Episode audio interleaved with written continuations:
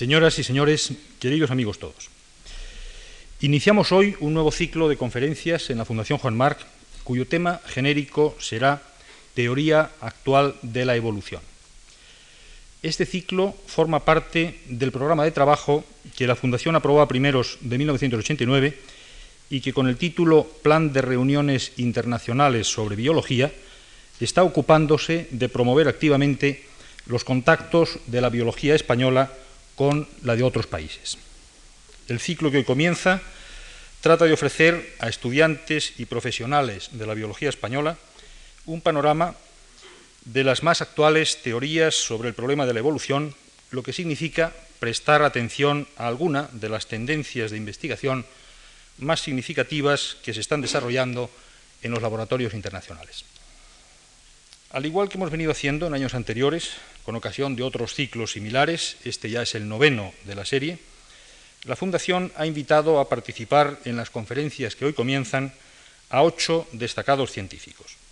Las cuatro conferencias de fondo van a correr a cargo del doctor Maynard Smith, que hoy nos hablará sobre la evolución de las bacterias, y en los tres lunes consecutivos a hoy de los doctores Eigen, Orgel y Alberg. La relevante personalidad científica de estos cuatro investigadores merece una presentación de los trabajos que han realizado hasta la fecha, efectuada por colegas españoles, conocedores de esos trabajos y de su significación en el panorama general de la investigación biológica internacional.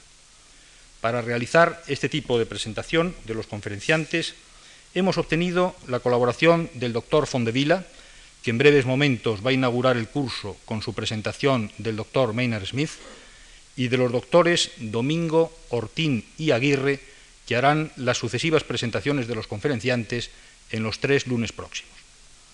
Así articulado este nuevo ciclo de conferencias, quiero agradecer en nombre de la Fundación Juan Marc a todos los que van a participar en él su presencia en esta tribuna.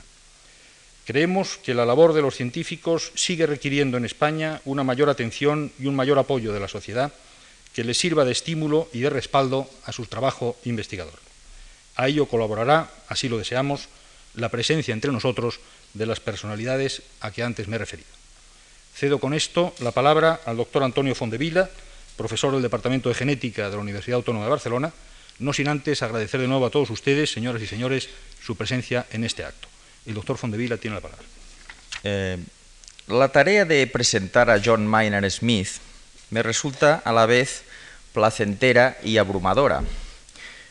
Digo que es placentera porque representa en cierto modo una culminación de mi deseo de traerlo a nuestro país. Este deseo se vio frustrado en la primera mitad de los años 70 cuando renunció a mi invitación por estimar que nuestra situación política no era compatible con sus ideas personales. Pero por eso no he dudado ni un momento en aceptar la invitación a presentarlo ahora, que las circunstancias políticas son ya muy favorables. Al mismo tiempo, esta invitación resulta abrumadora porque no es fácil presentarles en un contexto científico adecuado a una figura tan compleja y destacada como Miner Smith. Me resisto a enumerarles sus múltiples méritos, para no caer en una monótona repetición curricular, y he optado por pasar revista a algunas de las facetas biológicas en las que él ha incidido siempre de un modo significativo. Creo que este paseillo introductorio podrá servir no solo para que ustedes empiecen a conocer a este insigne evolucionista, sino también para bosquejar un marco biológico de referencia para su obra. Este método tiene el riesgo de caer en omisiones que yo he tratado de evitar y por las cuales pido disculpa, pero representa mi visión actual de Miner Smith. Y en este sentido, mi intención es transmitirles mi entusiasmo para que se aficionen, si no lo están ya, a adentrarse en el mundo complejo de este científico que forma ya una parte sustancial de nuestra teoría evolutiva. Quizás la contribución más significativa de Miner Smith se refiere a su formalización de modelos evolutivos. Él mismo advierte que en sus 40 años de biólogo y en sus 5 años previos de ingeniero, ha observado que la principal dificultad que encuentra un biólogo y en particular un biólogo de poblaciones, no son las matemáticas o la biología por sí mismas, sino en cómo integrarlas. Este ingeniero aeronáutico, devenido biólogo evolutivo, ha dedicado gran parte de su vida a demostrar que esta integración es posible y a transmitir esta idea a multitud de estudiantes de la evolución.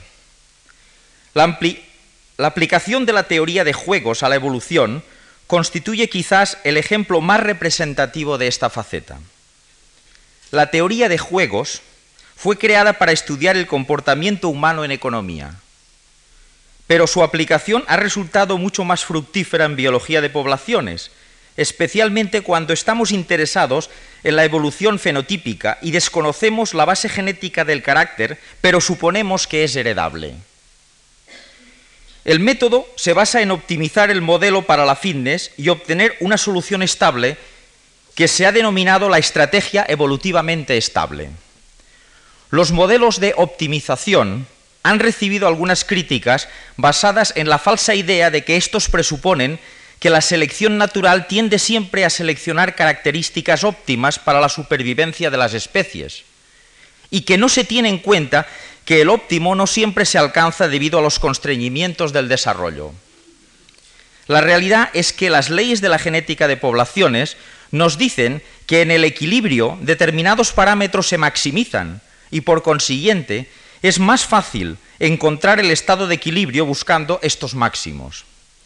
Sin embargo, Miner Smith puntualiza que no hay en este procedimiento ninguna implicación sobre una optimización voluntarista por parte de los animales o de las plantas, ni nada sobre si el estado de equilibrio favorece o no la supervivencia de las especies. Por lo que se refiere al tema de los constreñimientos, hoy en día tan en boga, Miner Smith puntualiza que la definición del conjunto de fenotipos posibles es precisamente una descripción de dichos constreñimientos. Y si en algunos ejemplos, como el del halcón y la paloma, dicha definición es simple, únicamente se debe a un propósito pedagógico y no a una falta de apreciación de los constreñimientos. Sin embargo, el conflicto entre el programa adaptacionista y el desarrollista va mucho más allá. Miner Smith reconoce que el desarrollo sigue siendo uno de los problemas más importantes de la biología pero no acepta la idea propugnada por muchos partidarios del programa desarrollista de que la adaptación no puede ser estudiada sin una comprensión de los constreñimientos del desarrollo. En el fondo, el desacuerdo deriva de dos concepciones distintas del mundo evolutivo, puestas ya de manifiesto por Darwin en los conceptos de la unidad de tipo y de las condiciones de la existencia. Como es bien sabido, Darwin reconoce la importancia del tipo o del Bauplan, pero lo subordina a las condiciones de la existencia. Solo así puede explicarse la inmensa amplitud de adaptaciones funcionales que la selección natural ha podido producir a partir de una estructura básica típica de cada taxón. En esta controversia, Miner Smith adopta una posición intermedia. Pero mi impresión es que su visión del mundo se acerca más a Darwin que a Gould pongo por ejemplo. Difícil resulta encontrar un aspecto relevante de la teoría evolutiva que no haya merecido la atención de Miner Smith. Su participación activa en el momento más álgido de las controversias evolutivas se puede constatar simplemente revisando las páginas de las revistas más prestigiosas durante los últimos decenios. De memoria cito dos ejemplos de sus intervenciones más relevantes. Una se refiere a la controversia sobre la factibilidad de la especiación simpátrida. La otra concierne la teoría sobre la evolución del sexo. En los años 60 parecía que se había llegado, según Mayer y la mayoría de los evolucionistas, al consenso de que en los organismos de reproducción sexual la especiación solo podía ocurrir si se producía un aislamiento geográfico. Esto era debido a que no podía imaginarse ningún mecanismo genético que apoyara la especiación simpátrida. Sin embargo, algunos experimentos de Zodey y sus colaboradores demostraron que la selección disruptiva podía iniciar un proceso estable de divergencia en simpatría. Miner Smith publicó en 1966 un modelo teórico que no sólo fijaba las condiciones en las que este proceso podía darse, ampliando conclusiones obtenidas anteriormente por Leven, sino también cómo podía desarrollarse el aislamiento reproductivo entre los morfos divergentes. La factibilidad del modelo depende de la existencia de genes que produzcan coeficientes de selección lo suficientemente grandes para satisfacer sus condiciones. Pero de cualquier modo, esta formalización inició un renovado interés por la especiación simpátrida que llega casi hasta nuestros días. La evolución del sexo es uno de los temas más enigmáticos de la teoría evolutiva. Como buen neodarwinista, Miner Smith reconoce la importancia de la variabilidad genética para que la selección natural sea operativa y el papel importante que el sexo tiene en promoverla a través de la recombinación. Pero también se da cuenta, y lo plantea magistralmente, de la dificultad de explicar la aparición y el mantenimiento del sexo mediante la selección individual.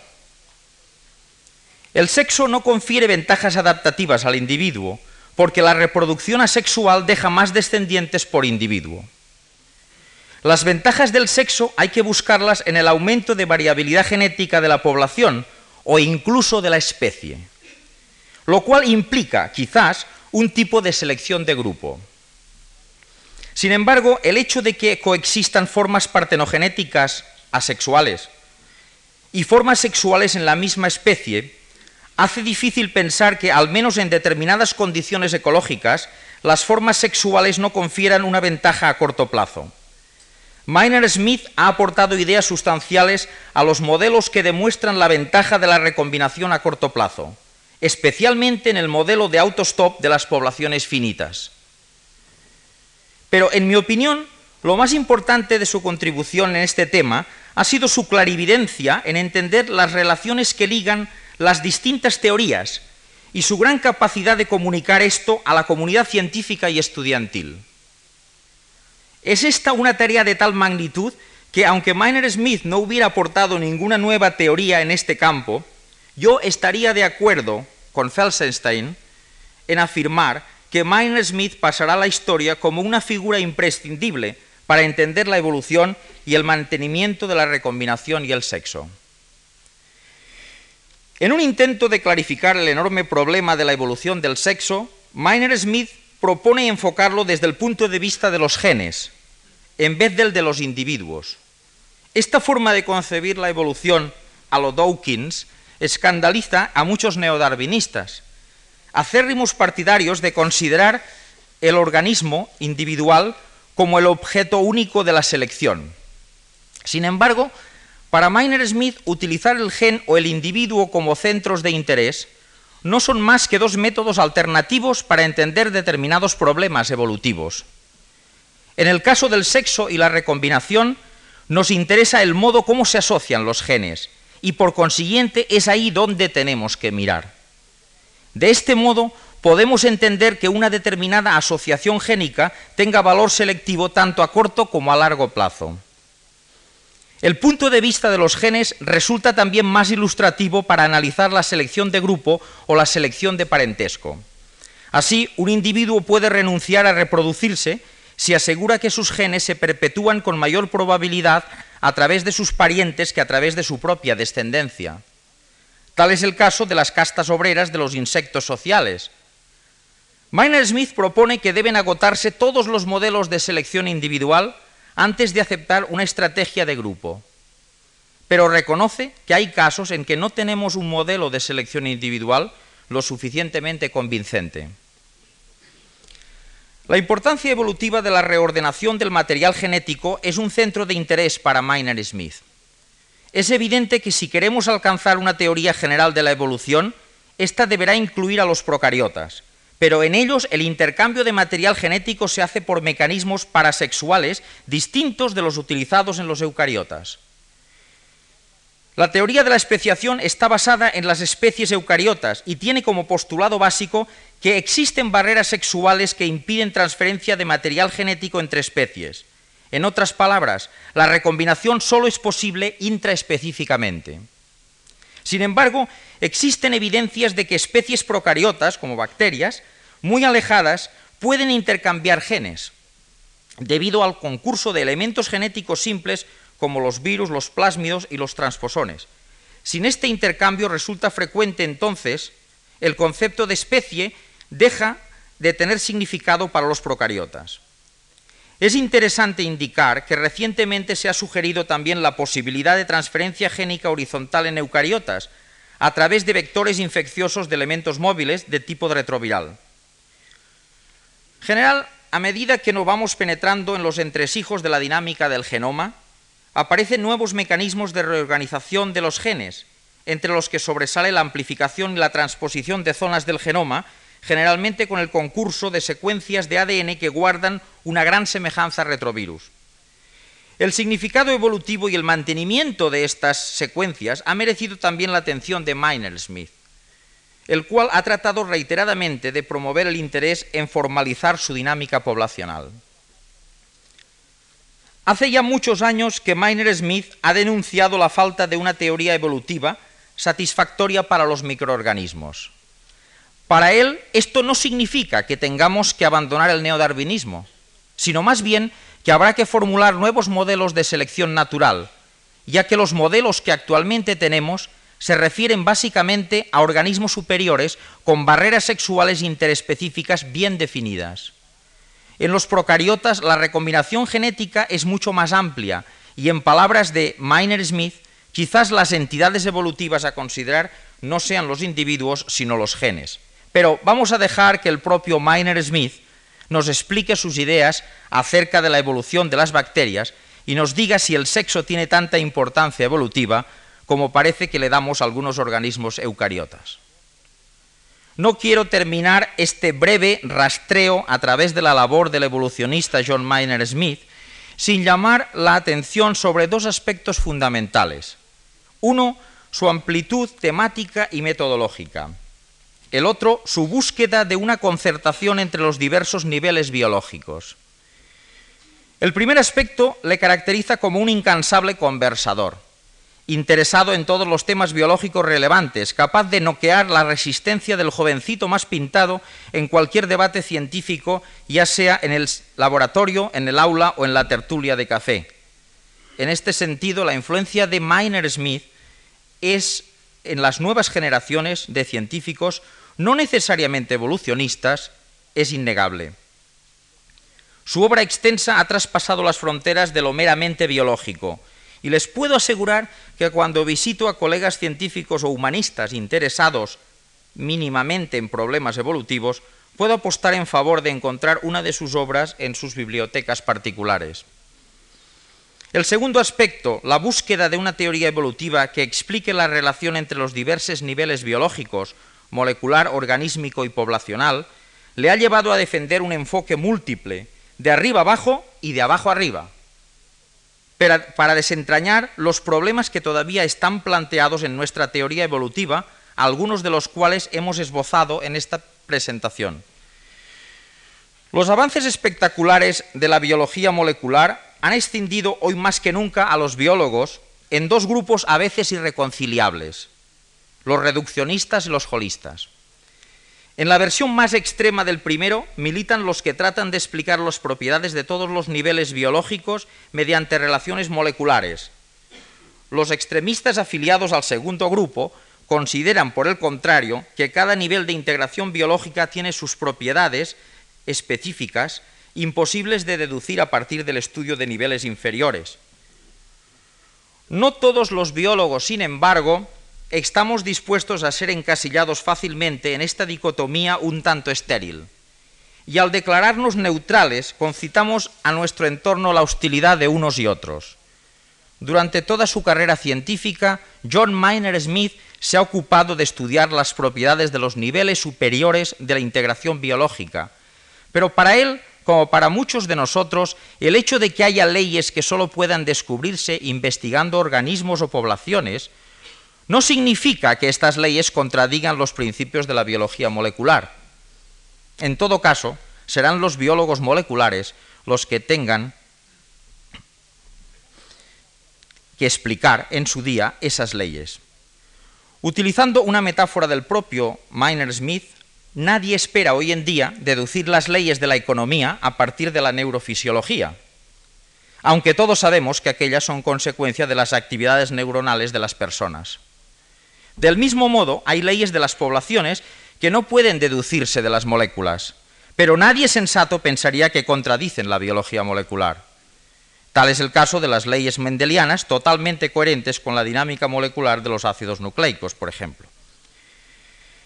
Esta actitud abierta caracteriza toda la actividad científica de Miner Smith y para mí es esta cualidad la que más me complazco en resaltar. Quizás por esta razón su presencia es requerida casi siempre, aunque solo sea como crítico, en las reuniones en que se discuten problemas evolutivos, no importa si a nivel molecular, organísmico o poblacional. En una de estas reuniones sobre evolución molecular, Miner Smith terminaba su resumen de clausura con dos mensajes. Uno dirigido a los biólogos evolutivos de la vieja escuela como él, aconsejándoles que tomaran muy en serio la abundancia de nuevos datos e ideas que está aportando la biología molecular, porque deben ser incorporados a la teoría evolutiva. El otro mensaje era para los biólogos moleculares, diciéndoles que recordaran que durante mucho tiempo muchas personas han estado pensando sobre la evolución y que algunas de sus conclusiones pueden ser dignas de atención. Precisamente tenemos ante nosotros una de estas personas y resulta muy reconfortante constatar que su peregrinaje científico, progresista y ponderado se ha hecho desde la óptica de un ardiente defensor de la evolución por selección natural, el profesor John Maynard Smith.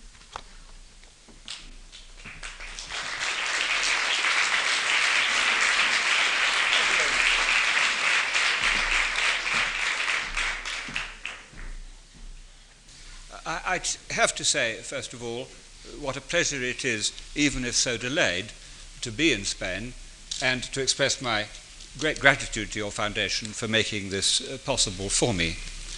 Um, the word sex appeared in my title, which may account for some of you being here.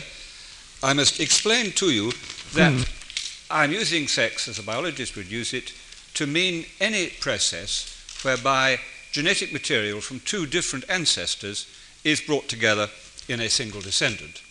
Of course, the bacteria do not have um, sexual processes we know them, but they have a number of alternative processes, so called parasexual processes.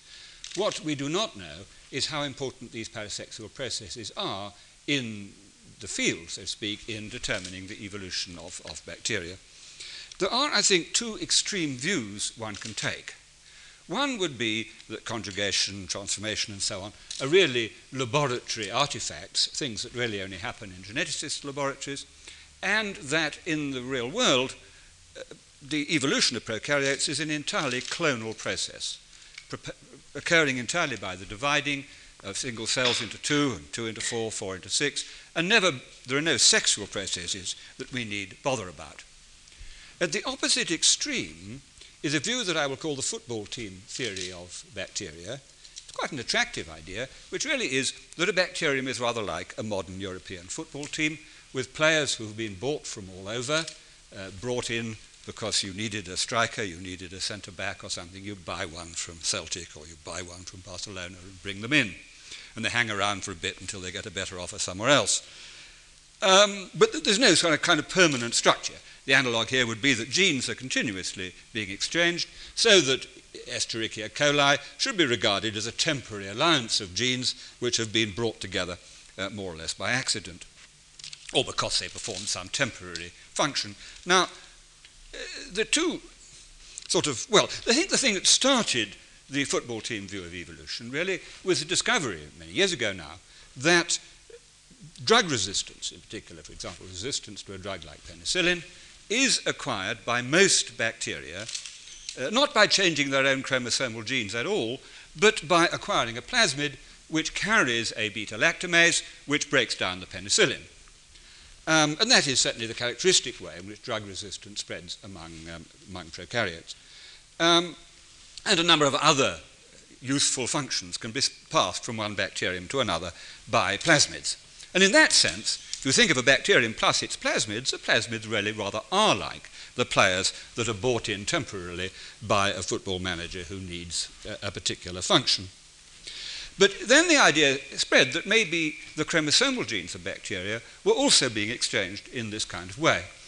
Um, one fa- set of facts which made people think this were concerned the nitrogen fixing genes, the battery of some 10 genes or so, which you need if you're going to fix nitrogen, if you're a bacterium. And these genes are found in a very wide range of prokaryotes, but not a particularly closely related set of bacteria. I mean, they're spotted about in the prokaryotic world uh, with lots of intermediate bacteria which can't do it. And John Postgate and others, for example, suggested that this happened because the entire battery of genes was being passed around by plasmids or in some other way um, between distantly related bacteria. And the idea began to grow up, as I say, of a kind of football team picture. And it's really, I don't think either of those extreme views are right, by the way, but I, it, it's that conflict that I, I, I want to discuss with you this evening. Now, I want to start with what I'll call the taxonomic approach to the problem. Um, how does one properly classify uh, bacteria, prokaryotes generally? I think most microbiologists would now accept that the most reliable way of um, classifying a group of bacteria is by using molecular techniques, by looking at the sequence of, of molecules. Not because there's anything special about molecules, except that you just get an awful lot of information that way uh, compared with the information you can pick up any other way. And I have in mind particularly the work of Woese and his colleagues on 16S RNA and the sequence of 16S RNA, which has given us a kind of phylogeny, a large scale phylogeny of the bacteria, and has led, for example, to the discovery of the archaebacteria as a really major separate um, kingdom of, of, of prokaryotes. But as Woese himself has pointed out, that if you take a group of bacteria, like, say, the purple bacteria, and you classify them, or you construct a tree using 16S RNA, and then you construct another tree uh, using um, cytochrome C, you get the same tree. Now, you appreciate that if the football team true, uh, picture of bacteria was wholly true, that is not what would happen. I mean, you get quite different trees for different molecules.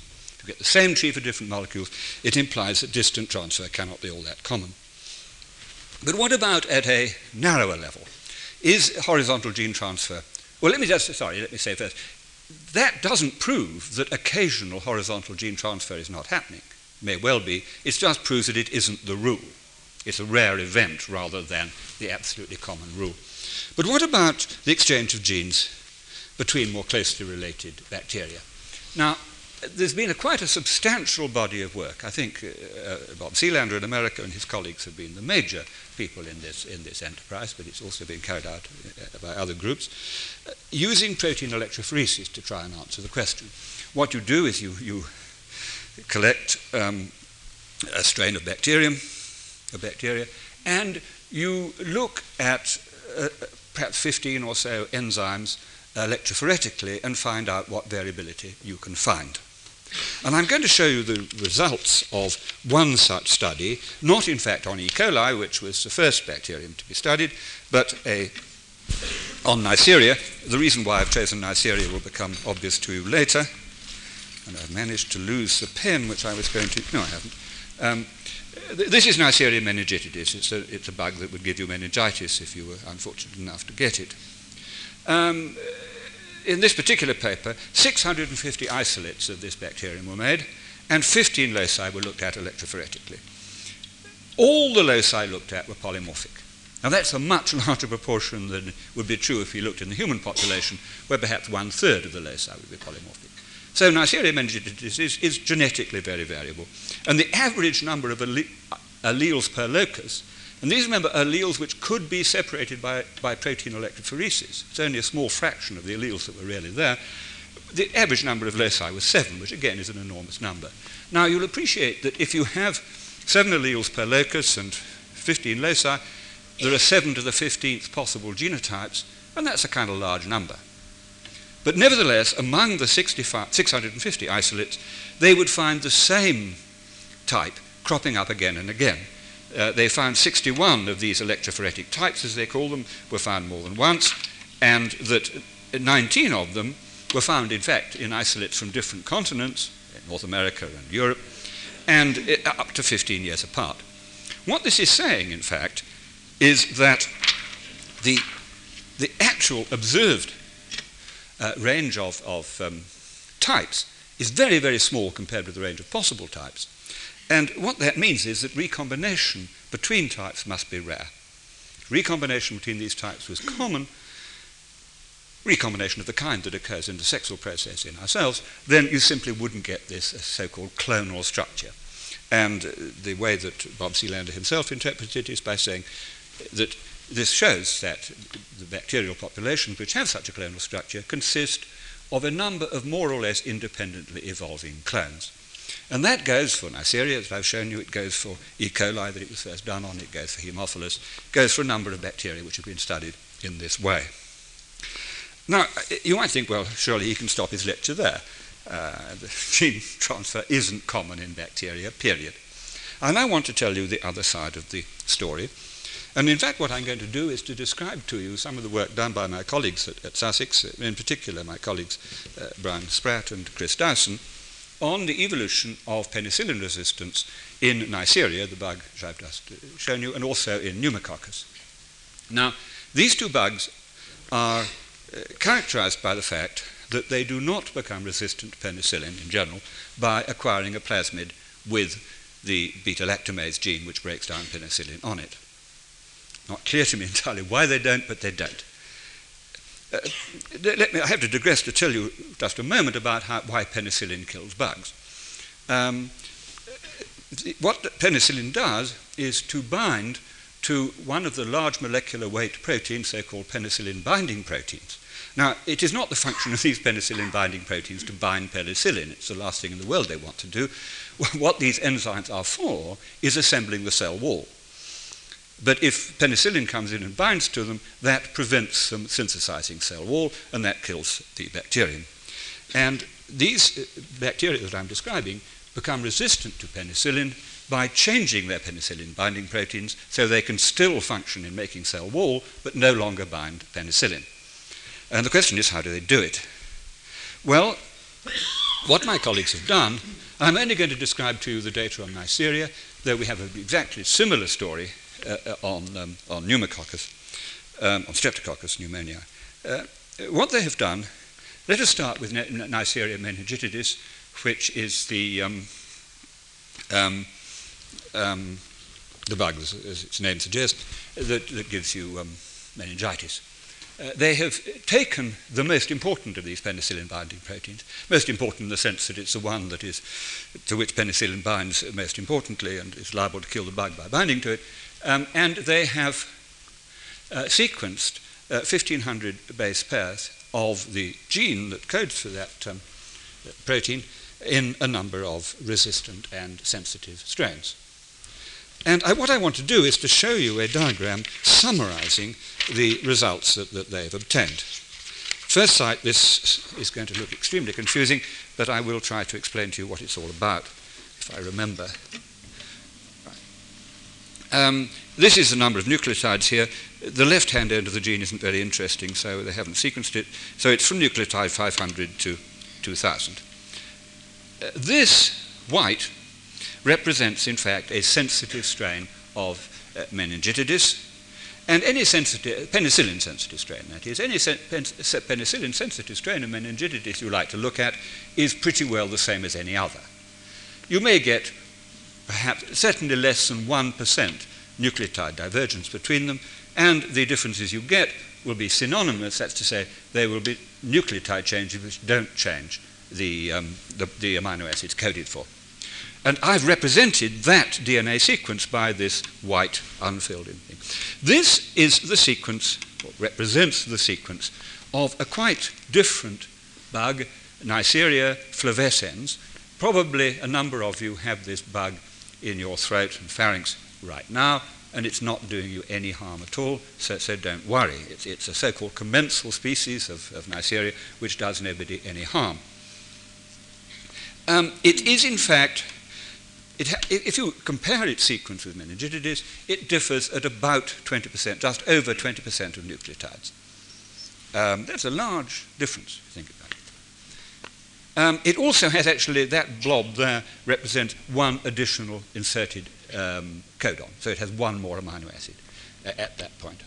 Now, flavescens is naturally um, resistant to penicillin. It, it, it, doesn't mind penicillin. All flavescens that people have, have tested have turned out to be resistant to penicillin. These two here are, represent two different resistant strains of uh, meningitis, of, of, of, the, the, of, the, pathogenic bug that gives you meningitis. Uh, this one has got two blocks of material here and here, which are more or less identical to flavescens, and the rest of it is more or less identical to the sensitive. And I'm not going to bother you with statistics today, but there's no question at all about the statistical significance about the difference between these blocks and those blocks. Here is another strain of meningitis which has a shorter block, ending actually exactly the same place there and exactly the same as this bit, but it's a much shorter block of material. Well, before I discuss the other uh, genes on that, that slide, on that transparency, uh, let me say what we think that means. What we think it means is that a, a gene from flavescens, or in fact part of the gene from flavescens, has entered into a meningitidis by the process of transformation. And I'll talk more about transformation in a moment, but it's a process for which Neisseria is competent, it goes in for it in a big way. Uh, it takes up DNA from other bacteria and incorporates it by a recombinational, straightforward homologous recombinational process into its own chromosomes. We think that's what's happened here, and then this conferred resistance on the bug. Um, so this bug was very successful. It then transferred part of its gene, but only that little bit, to another uh, meningitidis and conferred resistance upon it. Um, if that was all there was to the story, it would be fairly straightforward, but it isn't.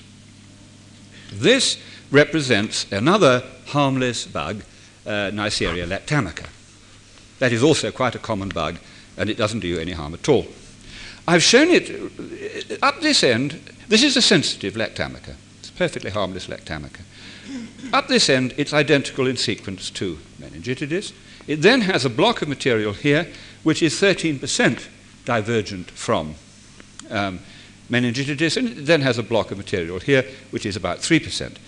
Uh, divergent from meningitis, and the block structure again is highly significant statistically. It's a bit puzzling why the sensitive lactamica should already have a block structure of that kind. I mean, how did it get like that? I have really no idea.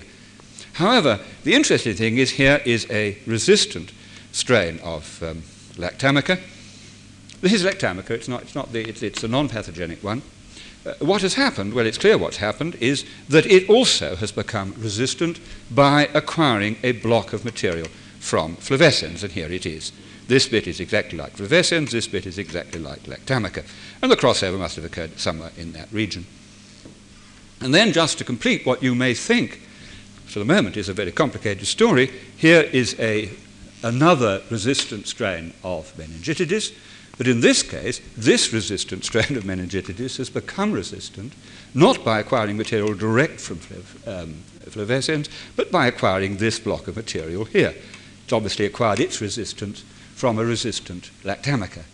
Again, by transformation. All these bugs are competent for transformation.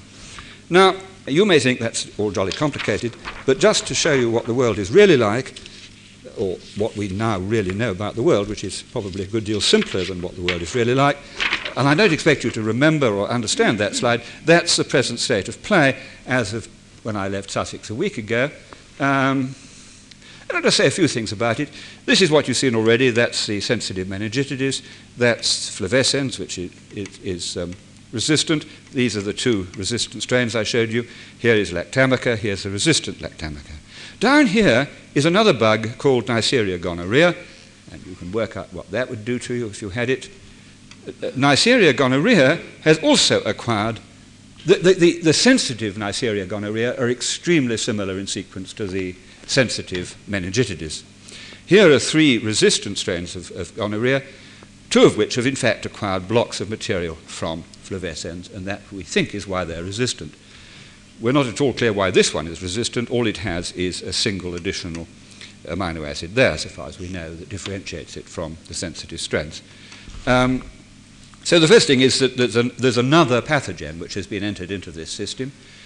The second point that's sort of obvious, but if you're not colorblind, is this green material, the red material, um, which is again about 15% different from anything else. And we don't know where it came from. We haven't found. It isn't all that easy always to find the donor of the material you find. But it certainly doesn't belong to any of the species here. It's, it's somebody else's that we haven't yet discovered. And there are bugs here, um, this one, for example, which has material from at least four different species forming a mosaic in its genetic material. Now, I, don't want you to bother with the details because obviously one doesn't remember details uh, uh, uh, uh of something like that, but I do want you to get the sort of basic picture, which is that these beasts, these bugs, are evolving resistant to penicillin by acquiring either whole genes or bits of genes from other related bugs, related not all that closely. I mean, they can incorporate DNA which is different from their own by over 20% in sequence. And that's a quite substantial difference. And the other thing that you notice is that the bits of material that they are incorporating are small. They're quite short blocks of stuff. Now, as I said, I wouldn't tell you about um, any details about uh, pneumococcus, um, but it is interesting just to think for a moment about, about um, pneumococcus, or what is nowadays called streptococcus pneumoniae, uh, because, in a sense, uh, molecular biology was born, I suppose, when Griffith, in 1928, uh, discovered uh, transformation, in fact, in pneumococcus. You remember that what he did was to inject uh, living, harmless uh, pneumococcus and um, dead, virulent pneumococcus into a mouse and to recover from it um, living, virulent um, bacteria. In other words, a property had been passed from the killed bacteria, a genetic property had been passed from the killed bacteria to the living one. Uh, this he called transformation, and it was following up that that led Avery to discover that the transforming substance was DNA, and then uh, on the result of Avery's work, led Watson and Crick to discover that what the genetic structure of DNA was, and in a sense have been responsible for the whole birth of and growth of, of molecular biology. So, in a sense, transformation in pneumococcus is where molecular biology was born. Um, but until very recently, we really had no idea whether it did anything much for the pneumococcus. It now turns out that pneumococcus has acquired, has evolved resistance uh, by a similar process of transformation. Um, I, I, showed you Neisseria instead of pneumococcus because we haven't yet been able to find the donors of the genetic material that pneumococcus has acquired. But otherwise, the picture is extremely similar. Um, a number of species are involved. Well, species in inverted commas, because I don't believe the word species means anything in bacteria. Um, uh, short blocks of DNA conferring resistance have been transferred in, into pneumococcus.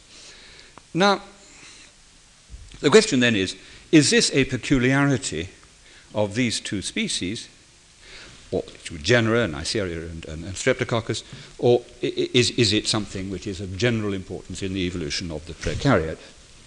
Um, well, first of all, why should it be peculiar? Well, there are two reasons why it might be peculiar. First, the selection for the evolution of resistance in, against penicillin has been extremely powerful. We're talking about a, a, an agent which has been a major selective force operating on bacteria, but only for the past 50 years. Prior to 50 years, I don't suppose a pneumococcus ever met a, a penicillin molecule. So this is a new and extremely powerful selective force operating on these beasts, or these bugs. The second reason is that these two, two, two, bugs are peculiar in being competent for transformation, which is not by any means a universal feature of um, bacteria. Um, let me explain just a, a, little what I mean by being competent for bacteria, for, for transformation. What I mean is that they have evolved special functions to enable themselves to take up DNA and incorporate it into their chromosomes. Uh, now, why do I say that they've evolved special processes rather than it just being an accident of some kind? It's perhaps clearest in a, a, a bug called Haemophilus, Haemophilus influenzae, where um, Haemophilus influenzae has special organelles on its surface which enables it to take up foreign DNA, and it takes up foreign DNA much more actively if that DNA has a particular 11 base pair sequence. Given a particular 11 base pair sequence, the DNA goes in much faster. Further, Haemophilus has in its own genome 600 or so copies of that particular 11 base pair sequence. So the result of these two facts is that Haemophilus takes up its own DNA very readily, but takes up other people's DNA not very much. Now, there's no way that can be an accident. And you cannot have 600 copies of a particular 11 base pair sequence by accident. By accident, you might just possibly have one of them, but certainly not 600. There are quite good reasons to believe that it's not accidental in Neisseria, but they're not quite so decisive. There is, in fact, in Neisseria a 10 base pair sequence which does accelerate the uptake of foreign DNA, and that sequence is represented frequently, at least, in the Neisseria genome. But unfortunately, it isn't necessary. I mean, Neisseria will take up any old DNA, whether it's got that sequence or not. Just takes it up better if it's got it. I think to me, uh, and I must emphasize in case some of you think I know something about bacteria, I am not a bacteriologist. I mean, I'm really not. I'm a bird man. I'm basically I'm a bird and fruit fly man. I don't know about these bacteria. I, am just learning.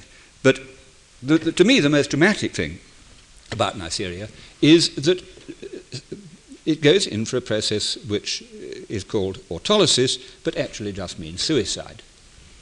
Um, at certain, in certain conditions, um, many, many cells actually die and release into the medium around them DNA. And this DNA is then taken up by other cells, other Neisseria cells. And they die when they don't, so to speak, need to die. They're not dying because they're starved or being attacked by a drug or something. They just die. Um, it's a kind of suicide in order to pass your genes on to someone else. And that's, I think, not an accident. Um, but what about bugs which are not natural transformers? Okay, I mean, what, what can we say about bacteria like, for example, E. coli, so beloved of the geneticists, or Salmonella. These bugs are not naturally, do, do not naturally go into transformation. Is there any reason at all to think that they are um, typically going in for genetic exchange? They're not going into transformation, but there are other ways in which they could exchange genetic material, and perhaps they are doing so. Um, well, I, am now on much less sure grounds. I'm, I'm, reasonably confident about the facts I've been telling you about Neisseria and pneumococcus. Um, the difficulty in answering your, the question in relation to E. coli is that for quite understandable reasons, molecular biologists tend to sequence only one copy of each gene. You can't blame them, it's hard work sequencing a gene. If you say to them, look, this isn't actually very interesting, please sequence 10 copies of that gene, they are liable to get a bit cross. But they can sometimes be persuaded to do so. And there are, in fact, three enzymes in E. coli which have been sequenced from 10 strains or thereabouts. Uh, they're tryptophan synthetase, um, alkaline phosphatase, and uh, gluconate dehydrogenase gene. Three sort of classical enzymes. There's no reason to think that these enzymes have been under particularly strong directional selection, but they have in each case been sequenced from a number of strains. So you can look at the sequences of these strains and see whether they show the kind of mosaic structure that I've uh, told you exists in, in, in, um, in Streptococcus and in Neisseria. Um, well, they don't contain anything, anything like as dramatic. Um, you don't have to do any statistics, so to speak, to, to um, see the block structure in, in, in, an, in, a set of Neisseria sequences. I mean, that stares you in the face. I mean, you can do statistics and be a good boy. I do do statistics, but it, it's quite unnecessary to do statistics for practical purposes. In looking at the E. coli sequences, you do have to do statistics. You have to do some fairly sophisticated estimates as to whether, if you have two sequences, you see, and they have some sites where they're the same and some sites where they're different, Do the differences occur in blocks, or are they randomly distributed along the chromosome? And in all three enzymes that have been looked at, it's clear that there is a mosaic structure. It's quite marked, in fact, in, in the case of one of the enzymes, um, alkaline phosphatase, where it really is pretty clear that there is a block structure and you can more or less identify where the, where the crossovers were. So it certainly does look as if there is a, a, um, a block structure of some kind in, in, in, in um, E. coli. But we need a lot more data. I mean, I don't feel at all confident about the situation in, in E. coli. Um, now, what is that, is that telling us about the evolution of, uh, of bacteria? First of all, you may say, I mean, I should perhaps have said something about this earlier.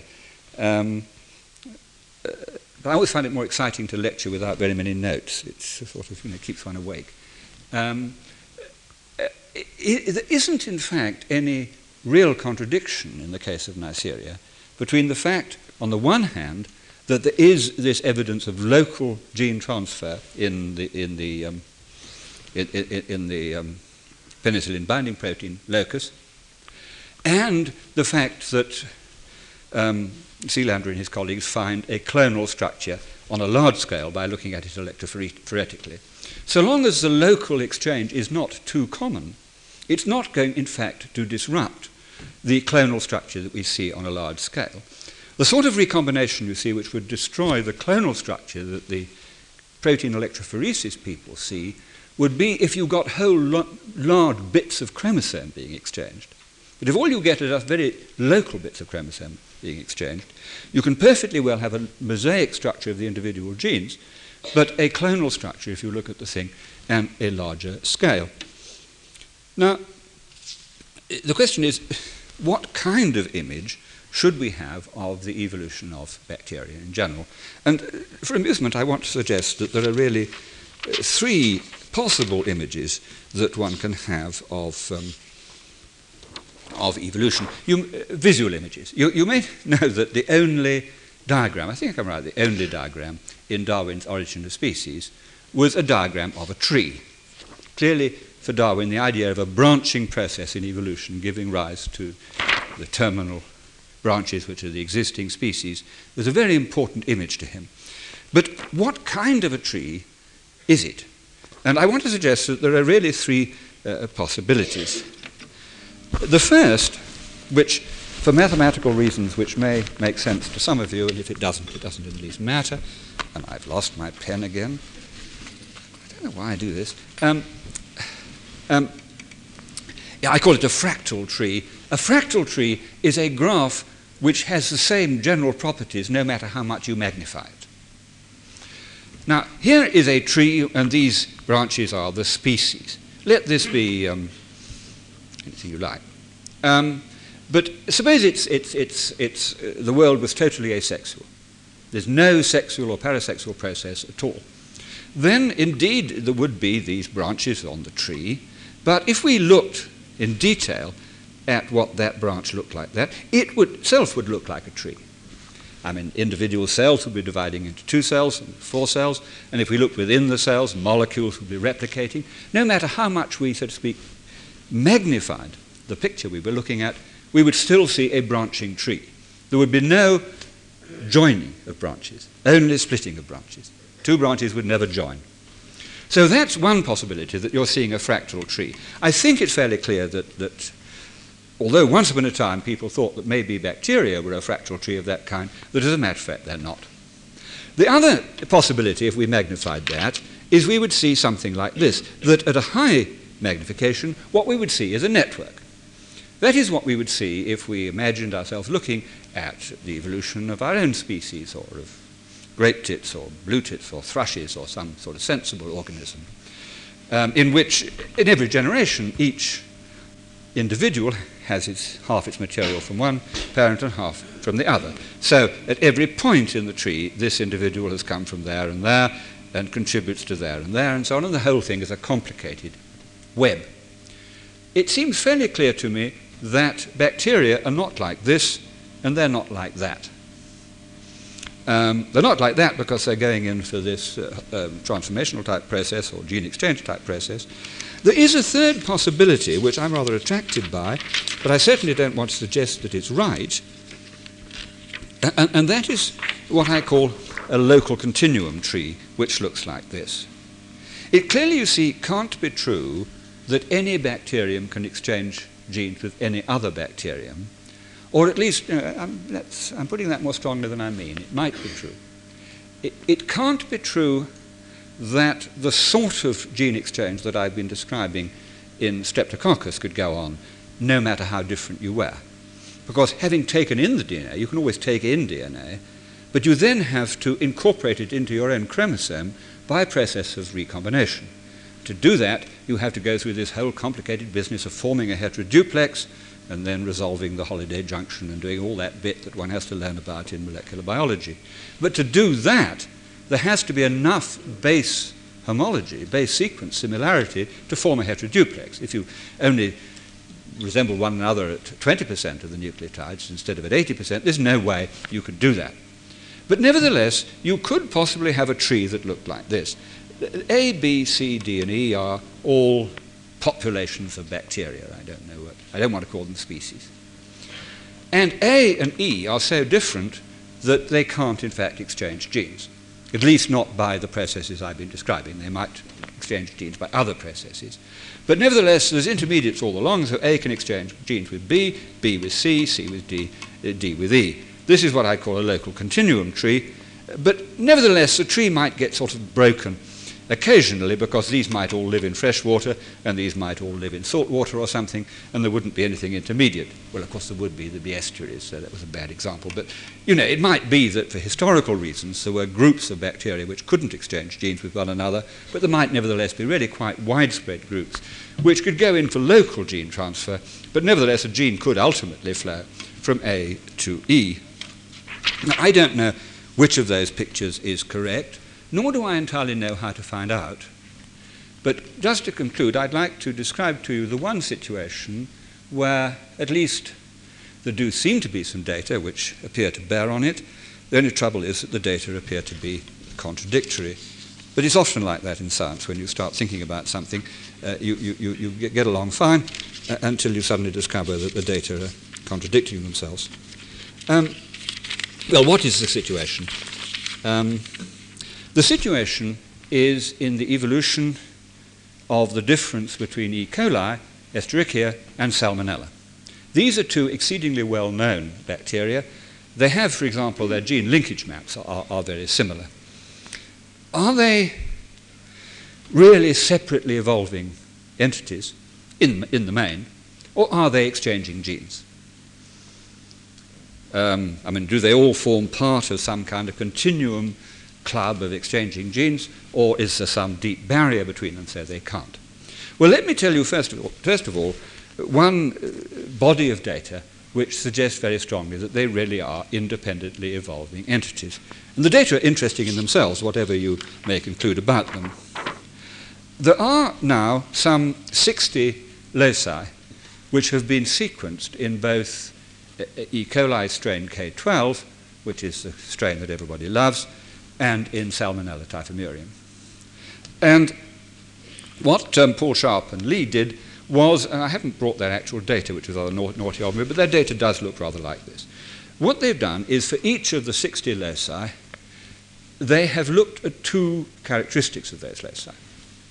First of all, how different are they?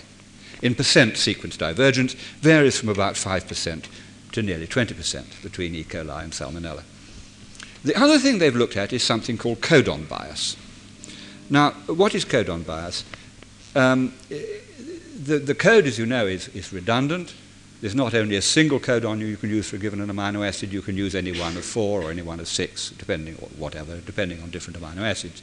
But bacteria tend to have a considerable bias in which codons they like to use and different, different kinds of bacteria may have a different bias, but both E. coli and Salmonella have much the same bias, exactly the same bias for practical purposes. And, but they only display the bias in so called highly expressed genes. That is to say, only if a lot of gene product is being made is there any substantial bias. And the idea is, the explanation almost certainly is, that if you're making a lot of a protein, you want to use that codon for which there is a large concentration of transfer molecule, of the corresponding transfer, the corresponding tRNA. But if you do that, protein synthesis will go better. So you really do mind about which codon you use if the, the protein um, has um, um, is being made in large amounts. But if the protein is one you never make much of, you just make a, a, little of it, then you don't have to bother, if you like, or natural selection doesn't mind which codon you use. Um, so there's a high codon bias in the highly expressed genes, and there's a low codon bias in the little expressed genes. Now, what Li and Sharp found was results of this kind that the Genes with a low codon bias, they're the low expressed genes, but it doesn't matter what codon you use, have evolved a lot.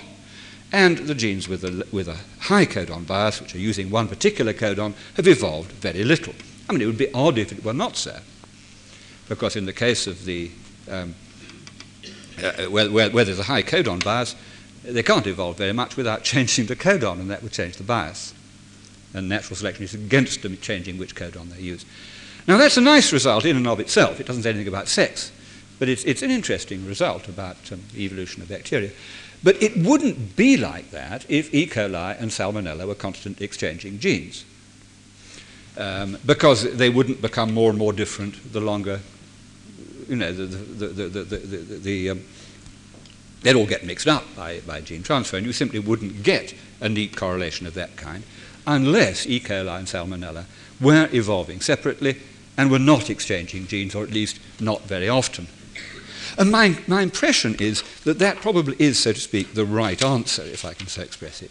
Probably is true that gene transfer between Salmonella and E. coli is not occurring very much. However, uh, I only recently discovered a rather awkward fact. This is the last fact I shall tell you, but it's a fact that does slightly worry me. Um, I told you earlier, I think, that one of the genes which had been coded, which had been sequenced in E. coli in a number of strains, is a, a, a gene for gluconate dehydrogenase. This is the work of uh, and Green, and sadly, the, the, the paper's never been published. Science rejected it on the grounds that it, it was of no particular interest, which is always happens when you submit interesting papers to science. Anyway, um, very kindly, Dan Dykhuizen sent me the, the data of 10 sequences of gluconate dehydrogenase. Now, the interest of this data is, these data is that there are there's also a sequence of the same gene in Salmonella. Um, I, now, supposing I were to give you, I think it's 10 sequences from E. coli and one from Salmonella, without telling you which they were, and said, please tell me which is the odd man out, which is the species which is different from the others. There is no conceivable way you could do it. Um, I'm confident of that. Um, the, the, the coli strains, there's about six of them, I think, which are all rather like strain K12. So obviously none of those, including K12, is the odd man out. But if you take K12, two other E. coli strains and the Salmonella strain, you now have four strains. They're all about equally di- di- different from the others. If you ask which uh, sequence has the largest number of unique bases at a site, for example, it isn't in fact Salmonella, it's one of the E. coli strains. There just is no sharp distinction between the, um, the Salmonella gene and the others. Oddly enough, that wouldn't be true for tryptophan synthetase when I think you could pick out the salmonella gene without any difficulty at all. Um, I don't know that I want to take that fact totally seriously. I'm really quoting it to you because it seems to me, and it's an interesting state to be in in science. I mean, ignorance is always, in a way, the nicest state to be in in science because you may be going to discover something, whereas if you know everything, you're never going to discover anything.